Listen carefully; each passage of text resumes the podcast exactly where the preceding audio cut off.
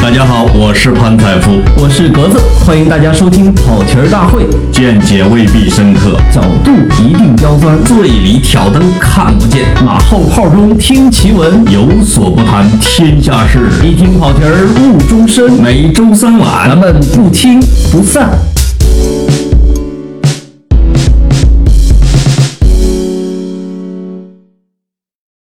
欢迎收听跑题大会，我是潘采夫。我是格子，格子啊，就是在世界杯进行到现在啊，你有没有除了你家的梅西之外，你有没有让你印象很深刻的球员？呃，还是非常多的。你像那个呃，整支塞内加尔队都让我觉得印象非常深刻。为什么呢？嗯，怎么说呢？从他主教练开始，因为我们啊都、我们都知道，西塞是零零二年他们的国家队的主力啊。对现在呢，他简直就像塞内加尔的一个齐达内，是吧？啊对一一边是带头大哥，一边又是大家的主教练，结果竟然把这支队伍带出了，呃，这支队伍才像一只非洲雄鹰的感觉。反正叫西塞的感觉都好厉害的样子啊！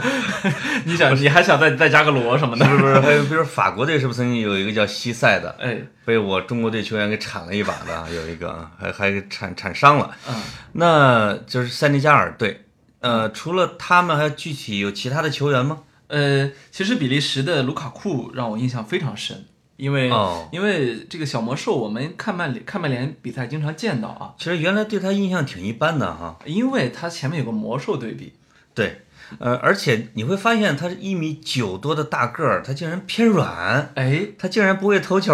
而且是而啊你且，喜欢长途盘带。而且很像是性格软，有没有对这种感觉？就是一性格软一碰到硬仗的时候，他其实是有点问题的。因为咱们经常会有一种定见哈，就是这个人在球场上如果是温文尔雅或者是偏软的话，这个人可能家庭条件生活好一点，你比如说你们的厄齐尔， 恶气儿。对对，那些在球场上有时候不屈不挠，甚至是是无所不用其极，为了胜利的时候，没错，反倒能更博得咱们的喜爱。尤其是那些从贫民窟出来的那些，通过个人奋斗拼搏对，比如桑切这个桑切斯，阿森纳的桑切斯，啊、他的故事其实流传的很广，比如说他自己讲啊，他自己他说小时候这个去表演翻跟头、倒立来对挣一点钱，这个而且流传很广的一个段子是说他从小没有球鞋，他他说他妈妈去找了一回镇长，去去镇长家拜访，然后镇长送了他一双球鞋。就是这期间的故事，咱们也不知道，大家都觉得默默的，我去太惨了，对吧？对镇长就是给送了一双球鞋对，啊，那你就会觉得这样的人从街头、从胡同、从贫民窟给打出来，他真的是一个小概率成长的过程，或者说一群一群厮杀出来的。没错。所以他有什么毛病或者有什么怪癖，我们都能理解。你看像什么迭戈科斯塔、苏亚雷斯，对吧？哇，迪克科斯塔是那是，那就从贫民窟出来的，他的性格是非常鲜明的。对、我是个恶人，但你忽略不掉我。嗯苏亚雷斯，尤其是一个特别的一个现象。我因为我记得我还写过一篇文章，就是说你班里边总会有一个这样的一个人，就是因为苏亚雷斯肯定是球踢得好。他小时候踢足球的时候呢，总是跟他比他大的孩子踢，那帮人会欺负他，哎，甚至会揍他。对，就是他在这样的满是石头子儿的街面上跟人，而且要赢对方，对方可能会踹他，可能会挤他，对，他就一定要生存啊！那就是因为踢得好的小孩儿总是要跟比自己大的孩子踢，所以我自己就默默的猜想，他一定是在被 被拳击、被欺负的过程中用牙咬了对方，用他的唯一的武器。所以他这个怪癖可能从童年一直带到了世界杯里面。所以踢过野球的都有一些有点野的习惯，是真的。是尤其这些 要靠足球改变命运的孩子，他踢野球的时候他分外有动力。对，所以说为什么我刚才说卢卡库呢？就是因为这两天实际上在中文媒体里面，包括大家的朋友圈里面刷屏了一篇文章，就是叫卢卡库，呃从此没有人再查我身份证。嗯呃这个这个文章呢，一看像假的，像营销号干因为的。对，因为这个标题实在是太挡了啊！因为特别身份证标儿题党， 怎么比利时还有身份证呢？而实际上它是真的。哎，对，呃，我们找到了这篇文章的英文原文，这个卢卡库竟然成了一个网红，这其实是让人有点意外，没错，而且你就会感慨，竟然有一个很温柔的文笔啊！因为那你叙述的那个方式，最后是真是很感人。但是看完之后，我还有我的几个朋友就就说，其实眼睛是湿润的，哎，里边有很多细节也也也很戳人，啊是吧没错没错，嗯，尤其讲了他跟妈妈的故事，说每说一星期里边都是唯一的食谱就是面包和牛奶。有一天，他就看着他妈妈这个微笑中往面包里边掺一样东西，他牛发奶牛现奶里面，对，往牛奶里边，结果发现掺的是水啊，这一段特别心酸，啊，特别心酸。你就会感慨啊，在大侦探波洛的故乡比利 时，怎么在十几年前就会这么穷呢？会有这种情况发生吗？实际上，比利时是一个比较独特的国家啊。直到本届世界杯之前，为什么很多人还不看好比利时国家队？就是因为比利时实际上它不但存在着比较强的这个贫富分化，它还有一个比较强的这个种族分化。是它的它的种族对立非常严重啊、呃那好一点的我们都看到，我有一些比利时朋友啊，嗯北京的几家比利时比利时菜馆我也都都去过，呃，那他们会他他们都是非常典型的比利时的中产阶级，过得非常非常就是欧洲普通人的生活，嗯嗯，那但他们也承认说他们国家还是存在着比较严重的这个问题，尤其我们。之前看到比利时不是也发生过一些暴恐嘛？它实际上对现在还是属于一些，呃，包括的包括一些难民啊，会去涌是过去的这么一个中心地点。就是比利时这个国家呢，实际上它如果从历史上来看的话，比利时有一部分领土是来自于荷兰，一哎部分领土来自于法国。没错，实际上，它也没有它自己的语言，它一部分国家国民呢是说荷兰语，一部分国民呢说法语，而且它处在欧洲的一个大的交通枢纽，中心地带或者说整个的枢纽地带是吧没错？没错相当于咱们的郑 州，四面八方的人，包括黑人，嗯所以你们你们河南是荷兰，郑州是比利时， 都是比利时， 对对，所以比利时会混杂着，就像荷兰一样，混杂着各种各样的肤色、信仰、种族的人。 而且他们 普遍的会说多种语言。对，所以你知道这个全世界最不团结的国家队是哪两个吗？我觉得应该算比利时和法国或者克罗地亚吧。对，还还还我在我的印象里面是荷兰。嗯，荷兰三剑客互相拿棍子打是吧？对，就是荷兰经常会发生这样的情况，就是，呃，比如古利特哎，跟米歇尔斯，米歇尔斯这可是世界级大名帅，对吧？发明了全攻全守。没错，古利特就向米歇尔斯建议说：“你要用我说的这个阵型。” 米歇尔斯不听他的，古利特也退出国家队。包括克鲁伊夫，克鲁伊夫咱们看到是一九七四年和一九七七八年，他是只参加了一九七四年的世界杯，夺得了亚军。一九七八年，其实克鲁伊夫拒绝参加，呃，荷兰队依然夺得了亚军。就是你会觉得他为了个人的自由意志，他可以选择我不跟你合作，我不参加国家队。说这也是荷兰、比利时这个绝对崇尚个人自由的国家，特别独特的一个存在。本届世界杯克罗地亚也是这样的。你看他们第一场比赛之后就开除了那个卡里尼奇， 就是因为最后五分钟让他上场，哥们儿不干。呃，我们我又看了一下他的资料啊，这这不知真假，啊只能存疑说。其实整个球队全都是克族人，哎，他不是，这啊、呃他他不是克族人。但是这个哥们儿是塞族人，哎，说这个也不能说心结嗯整支球队都是克族人，呃是大部分是克族人。就是如果大家知道整个，因为我南斯拉夫人啊，哎我潘采夫南斯拉夫的，哎大家知道整个南斯拉夫分裂成了什么样子，而且在科索沃战争里边，克族、塞族是怎么相互打的，嗯，包括塞族人怎么屠杀的，是这种的，你就会知道，如果一个邻居一边是克族，一边是塞族，第二天早上醒来，你有可能会觉得他已经就把你给干掉了这种情况，所以。他们给硬掰到一个球队里边，我觉得其实内心本来就有心结，很残忍，其实这个其实很残忍。这个可能跟荷兰、比利时那个价值观的那个自由散漫还是不太不一样，不一啊，不太一你样啊。看本届瑞士队，呃，应该马上会接受处罚，就是沙奇里他们进球之后做出那个阿还有尔我阿们尔巴尼亚雄鹰的那个手势。，对，还有我们这个阿森纳的扎卡哎，是吧？两个人都做出了这种雄鹰的，其实也是跟科索沃战争有关系。都是有关系的。对，对就是九十年代的那场战争，其实给人们带来的伤痛一直绵延到现在。包括扎卡跟他的哥哥，扎卡是代表瑞士队踢球，哎，他哥哥是代表阿尔阿尔巴尼阿尔巴踢尼亚球。，对，你要啊你要知道那一代呃本这一代球员那时候是小孩子，目目睹了这一切，所以是一辈子种下的心结。是是是，那我们再回到卢卡库呢 ？有点远了，没事儿，我觉得就我觉得讲这种还挺好的，就是呃，说扎卡啊，为什么就是扎卡？我们都说他的脾气很硬，他也是未来的瑞士国家队队长，也是未来的阿森纳国家队队长。阿森纳国家队，你啊们独，你们你哎们独立啊！阿森纳没来世界杯，我想起来了。哎，啊，就是他确实是经历了这种国仇家难啊，有有这种情怀在这里面放着。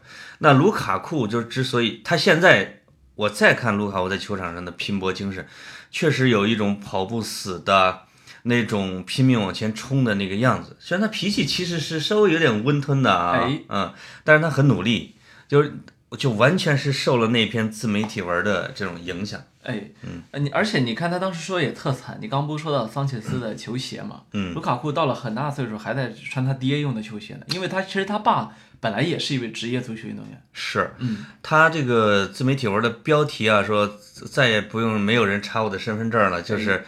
卢卡库其实踢的是，比如说同年龄段的球队，但他长得太高了，哎，就是而那踢些太好那些对那些可能是白人家庭的家长们就不相信他是同年龄组的，就得查他的身份证才能上场踢，这确实是一种很屈辱的一种经历。没错，而且你我们呃比较习习惯了看常年看足球比赛，会发现有一部分黑人球员他的体能和肌肉状况是远远超过其他人的。比如对我们比较熟悉的雅雅图雷，在禁区里面可以扛着三四个人呃继续往前对冲对，身上挂着一群人、啊对，对，然后卢卡库也是属于跟任何后卫身体对抗的时候，他一点儿包不不会吃括亏的，还嗯有十六个肺的这个坎特儿。哎，对坎特目前为止，我觉得可能是世界杯的这最佳球员，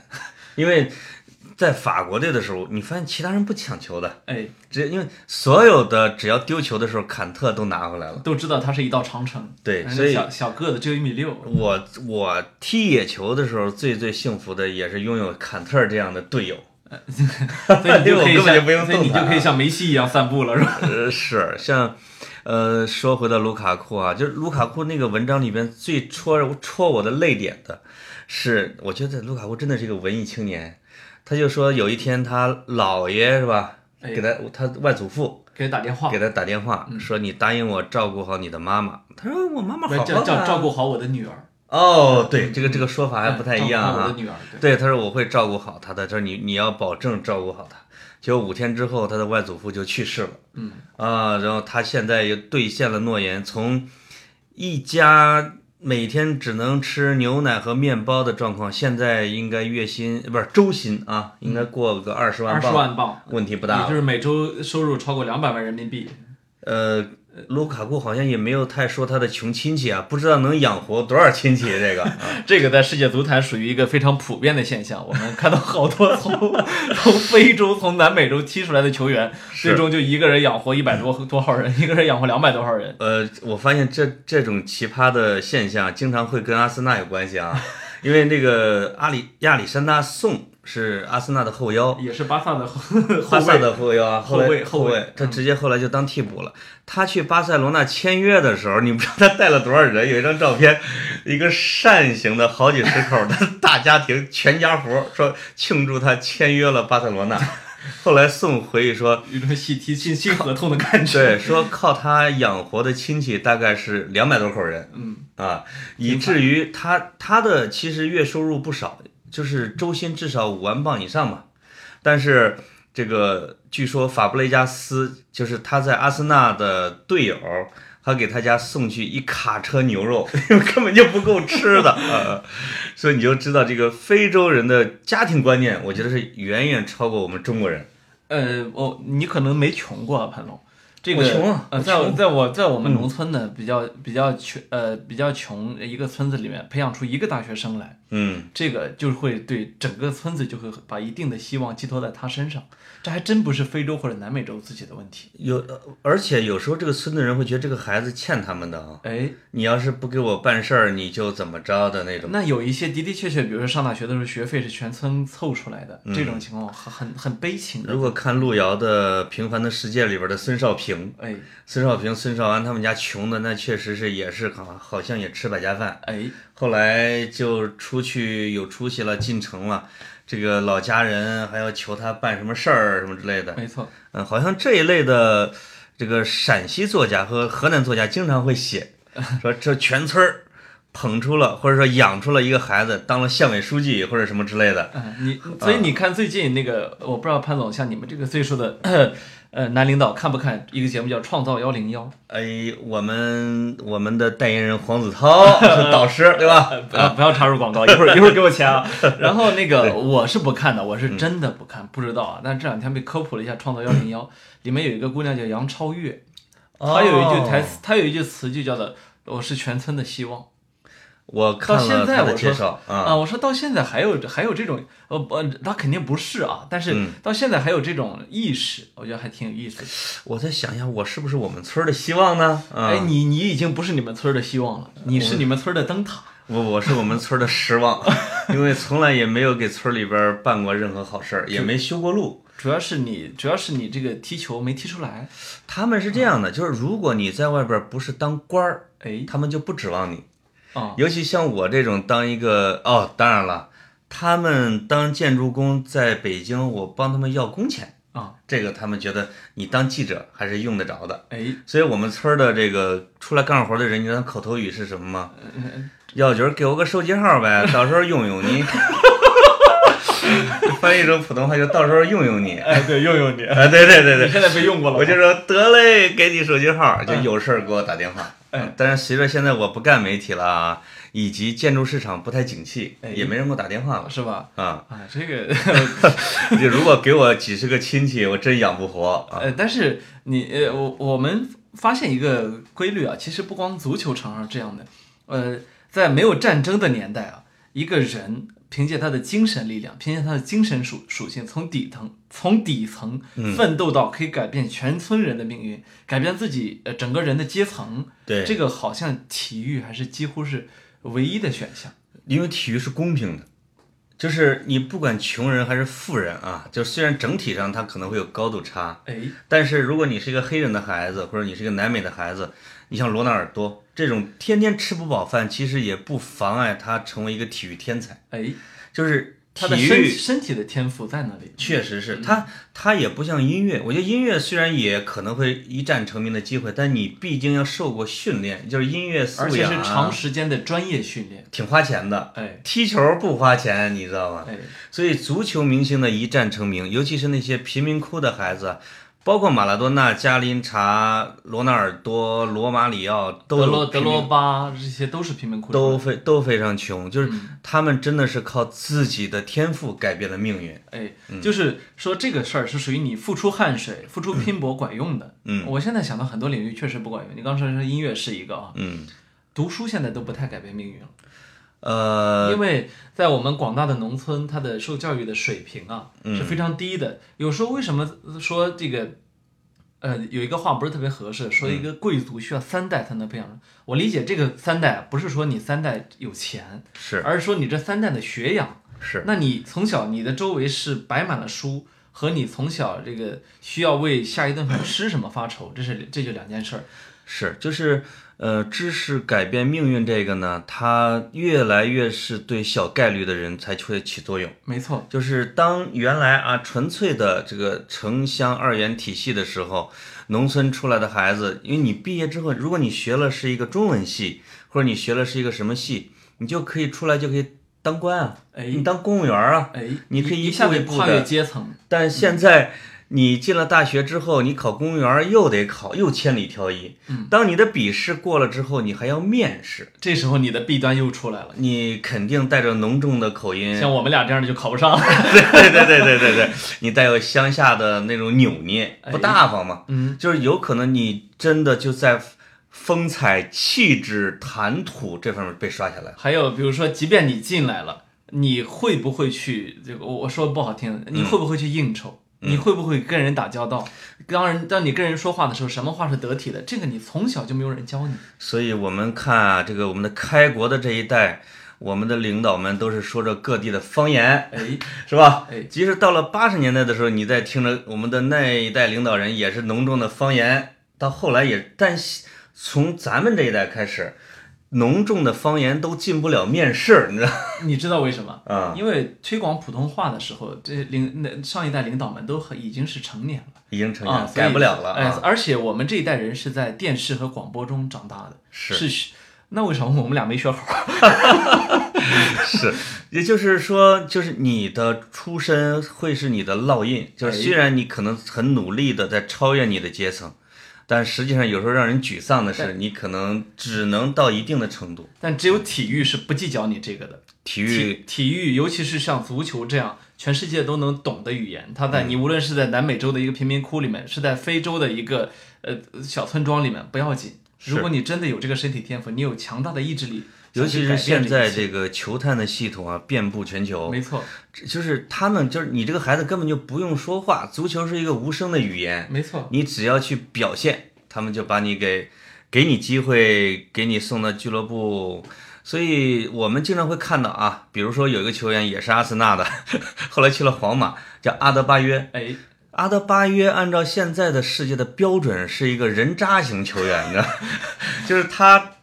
是温格把他给拉巴大的，我们就是他，但是他进了球之后，他加入他加首先加入了这个阿森纳死敌，哎，而且他进了球之后狂奔一百米庆祝，庆祝啊，就是恨不得就是人要给他寄子弹的那种，而且还骂温格。但是你就如果你知道他的童年和他的家庭，你就会知道这样的一个没有文化的孩子，完全在沙漠里边或者沙土上踢出来的这样的孩子，有那样的谈吐，有那样的思维模式是非常非常可以理解的。没错，尤其是他们家庭，他们家被称为整个足球运动员最奇葩的家庭，因为他有他要养着好几十口，以至于这个他现在宣布跟他的整个家庭断绝关系。就是记者问他你为什么断绝关系，说，他说我跟给我姐姐买了一个，或者给我姐姐和我弟弟什么一块儿买了一大别墅，花了一百多万，这这个什么什么不管什么币吧，哎，的结果两三个月之后，发现他的姐姐把其他人全给赶出去了。他一去问呢，就他姐姐把他骂了半个小时，而且他，呃，他的负担重到他要开家庭会议，那些人逼着他给每个人要买一栋楼，给每个人按月发生活费。他的弟弟是随时都在偷他的东西，他跟所有的球星交换的球衣都被偷去卖了。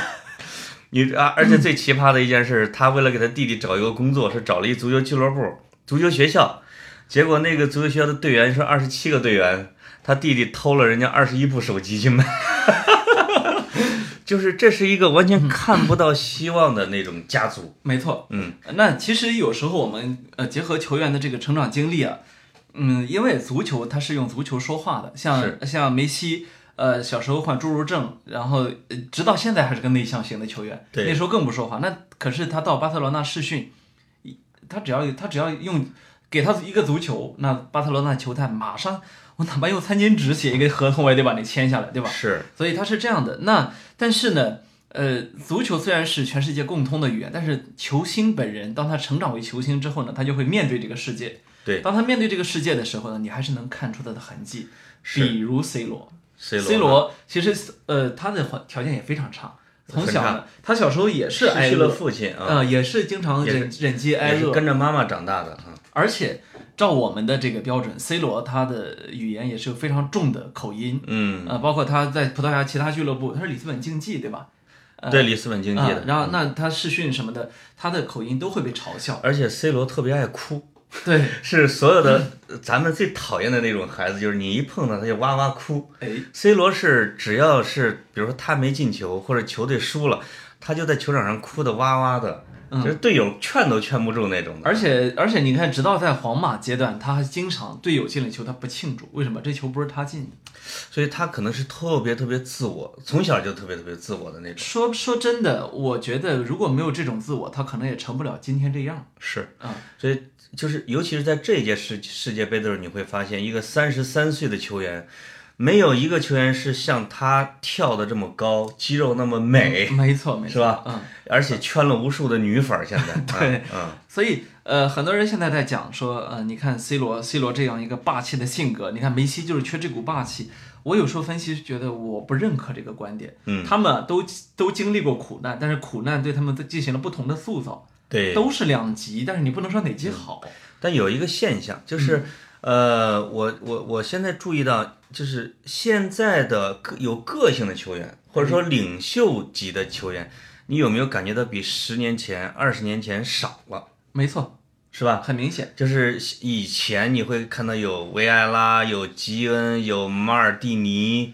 有贝尔格米，哎有有邓加，你听有以前那种以前的有绰号都是什么疯子啊，什么风之子啊，都是这种是，，就嗯是那是一个个性洋溢，而且那个队长就会成为一个就是灵魂。灵魂人物和带头大哥，他会揍他的队员，你知道吧？哎，这个阿内尔卡曾经特别痛楚地回忆起他在阿森纳的经历，说他他他有一次，因为他很小，就就是十七岁，好像就入选了，就去了阿森纳。他有一天这个正在这个更衣室里边洗澡，突然间就，因为他他他的性格很孤僻，很乖僻，实际上，他突然间发现一个巨大的黑色身影，是维埃拉，维埃拉正用自己的那画儿在抽打着他的脸庞。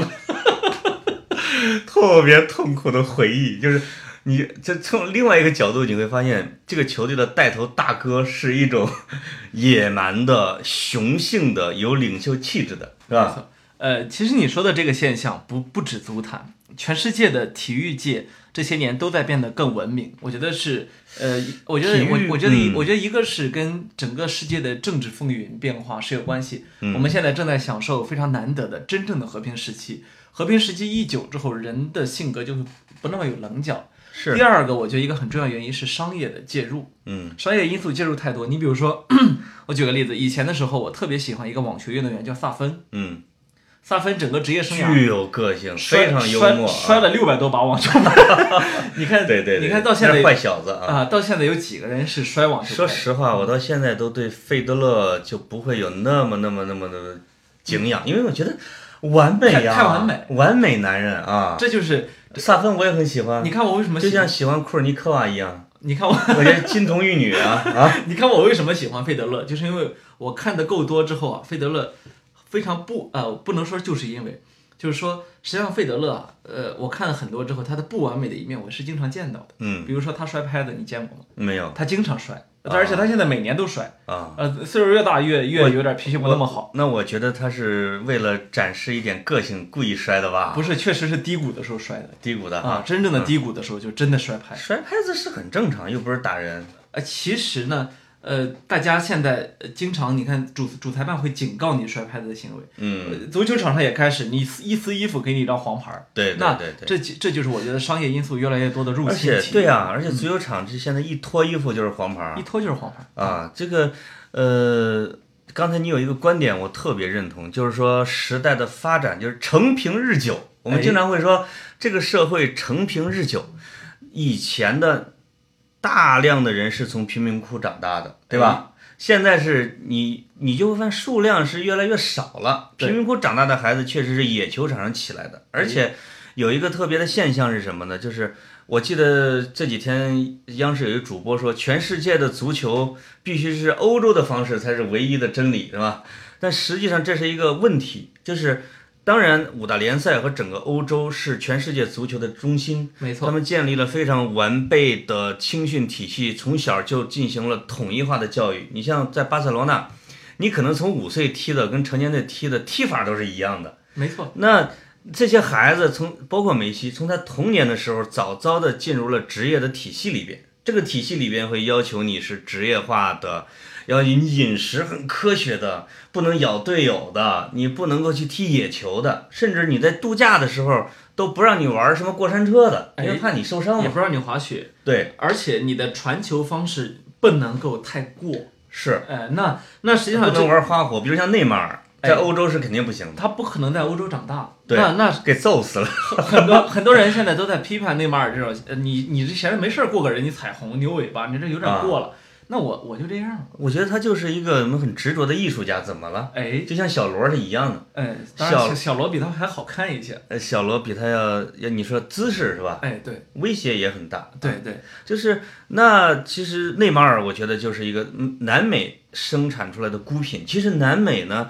孩子也越来越多，越来越早的进入了欧洲。他十你看现在都是你看巴西西队十六踢的十六七岁都四千万欧，他没有理由不去欧洲。对，你说巴西和阿根廷，其实整个国家的球队正在慢慢的失掉自己的特色，这确实是一个特点。只有墨西哥，因为他都在自己的联赛踢球，对吧？所以所以我觉得这可能就导致了这个千人一面的球员越来越多。实际上，本届世界杯我的感受和你说的央视这位主播完全相反啊。嗯，我觉得我看的爽的还基本上是南美球队踢出来的，当然嗯西班牙踢葡萄牙那场确实很好看啊，这是顶尖的足球对决，这我能这我能欣赏。但是，南美球队包括阿根廷、巴西吗？嗯，包 括没有，你看我有一场给我 给我印象特别深刻的就是波兰队那一场，嗯波兰队那那个那个输掉的第一场嘛，嗯，其实给我的感觉就特别差。你看波兰队就是一支非常典型的欧洲球队，但是你就感觉呃站位特别合理，嗯人高马大，队员长得也很帅，是就是没有激情。是，哦，这激情实际上是我在夏天喝着啤酒看世界杯时候唯一需要寻找的东西。你知道我最支持的两支主队是哪两个吗？嗯、除了阿森纳，呃，不是，就是这这次世界杯啊，我选了两个，就一直跟人说，一个是墨西哥，一个是冰岛。这是世界，这是开赛之前，因为我认为这两个队将保持着他们这个原生态的国家文化，就是呃，墨西哥会的特别小的配合和球迷的特别漂亮的球迷和大檐帽的欢乐气氛，哎而冰岛确实是维京海盗的架势。哎，我经常会盼望 啊，就是如果一百年前全世界举行世界杯，会是什么样子？可能是中我们中国人拖着小辫儿啊，拖着长衫儿踢，那太麻烦，那球场会会被人 拽有遍可的。能毛利人是那个样子的啊， 有可能南美人还涂着这个印第安的油彩，你才会觉得在这个世界里边有参差 多彩、参差多态啊，或者说多样化的国家、多样化的人去踢不同的足球。没错，那现在确实有一种趋同化、天下大同的趋势。这就是我刚才说，我为什么呃那个觉得整支塞内加尔球队啊，我其实都有一点儿喜欢，就是因为他们在踢波兰那一场的时候，嗯，给我了一种视觉上的享受，就是嗯嗯我一帮黑人把你这支这个治军严明的欧洲球队冲击的七零八落，而且我赢，对，哎，我就特别喜欢其这实一点。从一九九零世界杯的时候啊，喀麦隆在那个米拉的率领下，包括喀麦隆，包括后来的尼日利亚，包括加纳，完全展示了展示出了黑非洲的那种狂野的踢法。哎，就是这种感觉特好。但是让我有一点伤心的是呢，就是随着他们的崛起，他们的球员又越来越早进入了欧洲的体系。没错，你会发现非洲的球队的特色也在消失。对啊，我们可以真的是起一个标题给我们这种状况叫“罗曼蒂克消亡 史”，因为浪漫的足球哎、不功利的足球，尤其哥伦比亚，你还记得十几年前的哥伦比亚踢法吗？就是巴尔德拉马带领的那种小配合，哎，就是就是。世界杯的魅力本该就在于不同的国家之间大相迥异的足球风格，这个才好玩嘛。他现在呢是大家好像都有一点点保守，对吧？哎对嗯你这种是能成功的，或者至少是不那么失败的。是比如说防守，你说以按以前我们讲南美防什么呀？嗯， 一把把尖刀插过去就完了嘛。 是，其实我还挺喜欢沙特人踢球的，那就是阿拉伯王子的风格啊。可是沙特一，沙特一群黑人球员，你发现没有？啊，有有，但是黑人到了沙特之后也挺有王子风的，不抢，哎，他觉得可能快要碰伤了自你己。你看，恨不得肩上放一个秃 鹫。对对对对，所以所以呃，我其实就是更喜欢小国家啊。哎，嗯，那。哎呀，这这这一通聊的，挺有意思我们的。从卢卡库聊了好多啊。哎，嗯呃好，其实我我们这个是呃先把这个题儿再转回来。啊嗯，好多好多球员都是通过足球改变的人生。从这一点上呢，我觉得我们对足球的那种最初的爱，它还是在的。是只是它现在的形态确实在变得不像以前那么的丰富多彩。是，这就好像今天的世界正在变得不像以前那么丰富多彩一样。从我这个角度看呀、我发现这个全世界的中产阶级家庭出来的孩子出来踢球都有点类似，哎，全世界的穷人家的孩子出来踢球都有各有各的调皮劲儿， 对吧？哎更喜野欢生的，野生的，更喜欢他们。野蛮生长。哎，好，好，好今天就聊到这儿。好，再见。好，再见。